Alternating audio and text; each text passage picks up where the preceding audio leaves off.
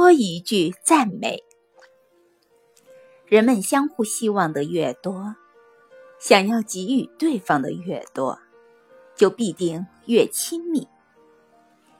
几天前，我和一位朋友在纽约搭计程车，下车的时候，朋友对司机说：“谢谢，搭你的车十分舒适。”这司机听了愣了一愣，然后说：“你是混黑道的吗？”不，司机先生，我不是在寻你开心。我很佩服你在交通混乱时还能沉住气。是呀，司机说完呢，便驾车离开了。你为什么会这么说？我不解地问。我想让纽约多点人情味，他答道。唯有这样，这城市才有救。靠你一个人的力量怎能办得到？我只是起带头作用。我相信一句小小的赞美能让那位司机整天心情愉快。如果他今天载了二十位乘客，他就会对这二十位乘客态度和善，而这些乘客受了司机的感染，也会对周遭的人和颜悦色。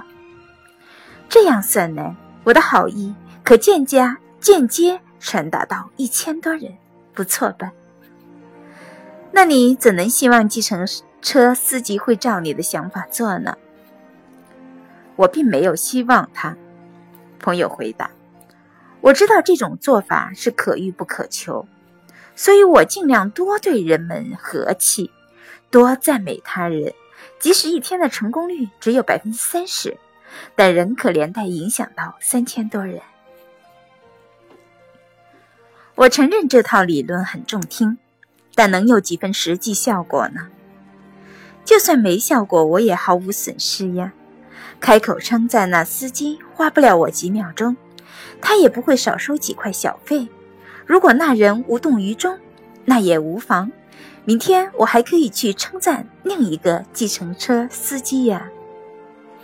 我看你的脑袋有点天真病了。从这就可以看出你越来越冷漠了。我曾调查过邮局的员工，他们最感沮丧的，除了薪水微薄外，另外就是欠缺别人对他们工作的肯定。但他们的服务真的很差劲呀！那是因为他们觉得没人在在意他们的服务质量。我们为何不多给他们一些鼓励呢？我们边走边聊，途经一个建筑工地。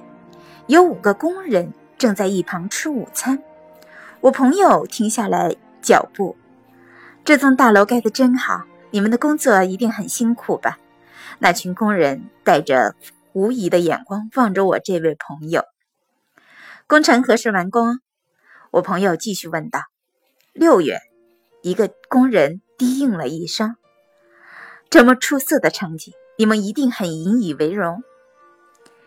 离开工地后，我对他说：“你这种人也可以列入濒临绝种动物了。这些人也许会因为我一句话而更起劲的工作，这对所有的人何尝不是一件好事呢？但光靠你一个人有什么用呢？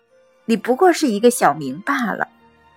我常告诉自己，千万不能泄气，让这个社会更有情。”原本就不是什么简单的事情。我的人想，我能影响一个就一个，能两个就两个。刚才走过的女子姿色平庸，你还对她微笑。我插嘴问道：“是呀，我知道。”他答道：“如果他是一位老师，我想今天上他课的人一定如沐春风。”